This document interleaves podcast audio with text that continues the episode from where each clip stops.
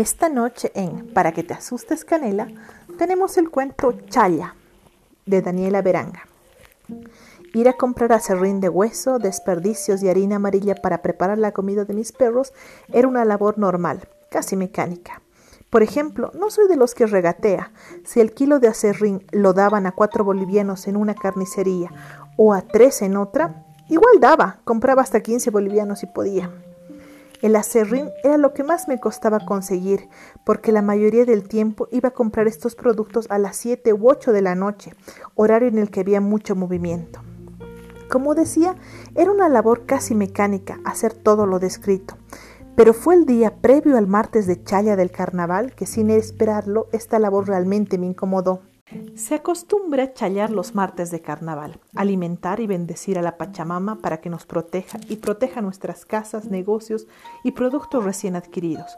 Algunos suelen hacer eso con todos los brebajes posibles, mientras que otros utilizan cerveza, chicha, dulces y flores como productos base. Era interesante todo esto, pero también preocupante. Las calles eran una mezcolanza de cerveza, orines, vómitos, lluvia y lodo, en fin, no podía ir a esos lugares sin que mis pantalones salieran manchados por algo. Este lunes encontré casi todas las carnicerías de la ceja abiertas, pero pocas estaban atendiendo. Muchos tomaban sus cervezas y con parlantes enormes trataban de mostrar al resto de comerciantes que tenían todo listo para la chaya y para festejar a lo grande. Apenas conseguí todo para la comida de mis perros y tardé el triple del tiempo para abrirme paso de las carnicerías a la parada de los microbuses que me llevaban a la casa. Lo que más me molestó fue que, en cierta parte de la calle 2, cerca de la avenida 6 de marzo, un grupo de pepinos, chutas y cusillos, todos borrachos, impidieron el paso a mucha gente, yo incluido. Algunos trataban de hablar muy metidos en sus personajes, como los chutas, que agudizaban la voz en un intento por mostrarse aptos para la comedia.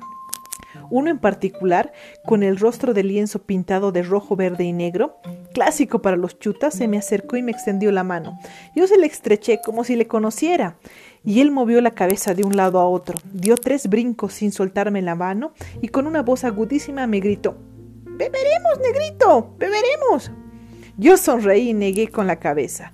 El chuta se detuvo y pareció clavarme la mirada con sus ojos artificiales. No me soltaba la mano. Comencé a incomodarme. Él lo notó. No seas maricón. Beberemos. chilló. Y me restregó la mano en su entrepierna por un segundo.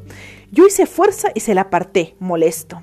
Lo esquivé de un empujón y escuché, mientras me alejaba, su risa estridente y aguda. Me embarqué en el microbús y me puse a recordar. Un día, hacía como 20 años, iba a pie a Chocalla y había sucedido lo mismo, solo que el personaje en esa ocasión era un pepino. Me saludó, quiso servirse un vaso de licor conmigo y yo me negué. Me estrechó la mano para despedirse y me la llevó a su entrepierna, como burlándose de mi cobardía, como diciendo que yo no tenía las bolas suficientes para tomar con él. Me pregunté si mi temor hacia los pepinos, chutas y cusillos era infundado, o si era una especie de colrofobia, nacida por relacionar a estos personajes con los payasos o por lo artificial que tenían los rostros. Yo no le temo a los payasos, me parecen tipos de lo más normales, incluso divertidos. En cambio los pepinos, los cusillos y los chutas son otra cosa. Pareciera que ocultan algo detrás de sus ojos irreales, de sus mejillas manchas, de sus sonrisas y de sus rostros enteros, hay algo que no se atreven a mostrar y no lo muestran precisamente porque quieren hacerte algo. Que dos seres carnavaleros me hayan hecho la misma broma en tiempos tan lejanos entre sí no me agradaba para nada. Era como si de pronto hubiera nacido una complicidad en contra mía, basada en la repulsión que yo les tenía y aún les tengo, y que ellos percibían y todavía perciben. Ahora que soy sincero, también deduje que me despertaban un pavor indescriptible. Dejé de pensar en todo eso y llegué a la rotonda de mi zona. Bajé del microbús y le agradecí al chofer. Me fui caminando hasta el umbral de la calle donde está mi casa. Cargaba la bolsa de acerrín y harina amarilla con esfuerzo. Noté lo pesado que estaba. Pero no sería ningún problema, ya estaba cerca. Pero entrar a la calle por donde vivo es otro problema. Parece un brazo que iniciando en el oeste se tuerce de pronto en un ángulo de 90 grados al norte y no hay alumbrado público. Es oscuro y a veces encontré parejas en pleno jaleo o a personas ebrias meando cagando. Solo una vez ese tramo fue considerado peligroso, cuando dejaron un cuerpo decapitado en una bolsa de yute, justo en ese ángulo interno de la calle. Es un lugar cargado de energías negativas, se siente esa densidad en el ambiente. Mas esa noche de lunes sentí ese racimo de energías, como nunca antes sentí pavor en mi vida. Extrañamente, mis perros, tres mayores y cuatro crías, que siempre son bulliciosos y que me perciben desde antes de estar en la avenida donde inicia mi calle, como un túnel de oscuridad, no ladraron cuando di la vuelta al ángulo interno de la calle. Supe de pronto por qué estaban silenciosos. Un pepino estaba en medio de la calle, traje blanco y verde. Las luces de los postes que estaban a dos cuadras de mi calle le daban un aire macabro. Agarraba una botella de ron en la mano derecha y un vaso de plástico en la izquierda. Estaba erguido, como esperándome. Me aproximé. Mi casa estaba más allá de donde él estaba parado. Quise esquivarlo, pero en tres movimientos me cerró el paso. Todo eso lo hizo en absoluto silencio. Buenas noches, me dijo con una voz grave. Ese detalle me sobresaltó tanto que no pude evitar retroceder un par de pasos. Los pepinos hablan con voz chillona, como los chutas. Los ojos de su máscara albiverde no se apartaban de mi rostro. Se pasó a la mano izquierda, que ya tenía el vaso de plástico, la botella de ron y me extendió la mano derecha, en un intento de saludo cordial. No lo hagas, no lo hagas, no lo hagas, no lo hagas, Apareció la frase en mi mente. Permiso, por favor, titubeé. Quiero pasar. Buenas noches, dijo ahora levantando su voz gravísima en un pedido tan tosco como amenazante. Buenas noches, dije y le extendí mi mano abierta. Me la sujetó con rapidez. Cada dedo de esa mano apretó la mía con mucho énfasis. ¿Acaso desesperación? Sabía que de pronto él me la bajaría para sobarla contra su entrepierna, así que hice fuerza para soltarme y seguir mi camino. Esquivé al pepino y vi de reojo que giraba todo el cuerpo hacia mi dirección, como acompañándome con la mirada. Vecino, dijo éste, ahora con una voz familiar. Buenas noches. Reconocí en efecto que era la voz de mi vecino y giré para verlo. El pepino levantó su máscara y me sonrió. Tenía los ojos irritados, como si hubiera llorado. Servite pues conmigo, por favor, dijo. No, estimado, le dije. Te agradezco, pero me temo que no puedo beber, estoy con medicamentos. El rostro de mi vecino dejó de sonreír. Se me acercó con pasos apresurados hasta quedar a centímetros de donde yo me encontraba. Te cuento que me he peleado con mi mujer. Se ha enojado porque estoy bebiendo desde ayer. Por el olor de su aliento, obviamente no mentía. Anda a descansar nomás, vecino, le sugerí. Me miró un buen rato sin decir nada más, y en ese instante, entre que iba a romper el silencio, comenzó a llorar. Apoyó de golpe su frente en el pecho de mi abrigo, sin pegar su rostro. Yo harto la quiero, sollozó en esa posición. Su máscara subida a su cabeza parecía que me miraba desde esa posición. Trabajo como perro y no me valora nada mi esfuerzo, nada siempre. Sigue pensando que soy una mierda. Y no pues, no puedo aguantar el tomarme solito, vecino. Siguió llorando con la frente contra mi abrigo. Las lágrimas caían directamente de su rostro al barro. Cálmate, che, le dije como reprendiéndole. Mejor anda a descansar, que mañana chalaremos juntos. Tanto tu casa como la mía. Somos vecinos y como vivimos lado a lado, yo te voy a ayudar. No me comprende, vecino, reniega nomás. Seguía llorando con la voz más alta que antes y la ira más notoria. Me culpa porque no podemos tener hijos. Eso es pues normal en las mujeres, dije, como aventurando que él me diera la razón.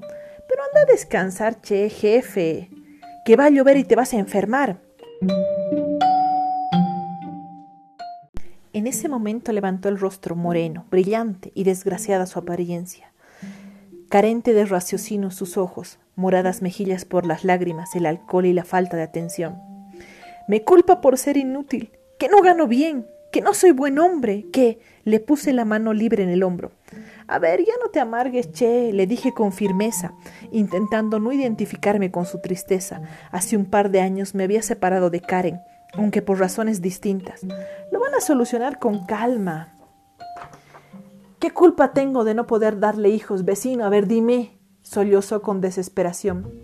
Le doy de todo, trabajo, no me meto con otras. Me paso como un cojudo diez horas en mi puesto en la tomusla y me riñe como si fuera su guagua. No pude decirle nada. Dejé que siguiera llorando, rostro ahora gris por la falta de aire o el exceso de pena, mocos sin censura, labios como llantas pinchadas de bicicleta. Lloró un par de minutos así, no lo interrumpí.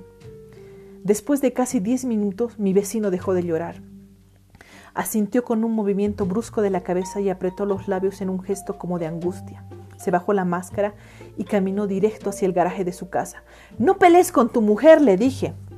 Él dirigió su rostro cubierto hacia mi dirección. Incluso la máscara que llevaba, con su sonrisa ahora retorcida, se notaba triste. Abrió la puerta del garaje y entró con lentitud. Me quedé ahí un rato. Como no salía, caminé hacia la puerta de calle de mi casa y entré. Con sorpresa, noté que mis perros estaban aún en sus casitas de adobe. A pesar de lo que les llevaba, no habían salido para recibirme. Encendí la luz del patio y recién miré mi mano derecha. Había rastros de sangre en mi palma. En ese momento escuché los gritos. El primero fue terrible, como cuando uno hace caer la vajilla y ésta se hace añicos en el suelo. Cada fractura se expande en estrías de sonido, como una explosión. A continuación vino el segundo grito, esta vez casi ahogado. Una mano parecía querer acallarlo. En el tercer grito noté claramente que una voz femenina pronunciaba con esfuerzo ¡Auxilio! Miré hacia el balcón que mi vecino había construido y que se notaba claramente desde mi terreno. De allí habían salido los gritos. En ese momento solo hubo silencio. Algo andaba mal. El silencio siempre es una tregua para que suceda algo mejor o peor. Así que me quedé en suspenso. El silencio fue antinatural ese momento, que cuando escuché el cuarto grito, mis perros se pusieron a aullar desde dentro de sus casitas.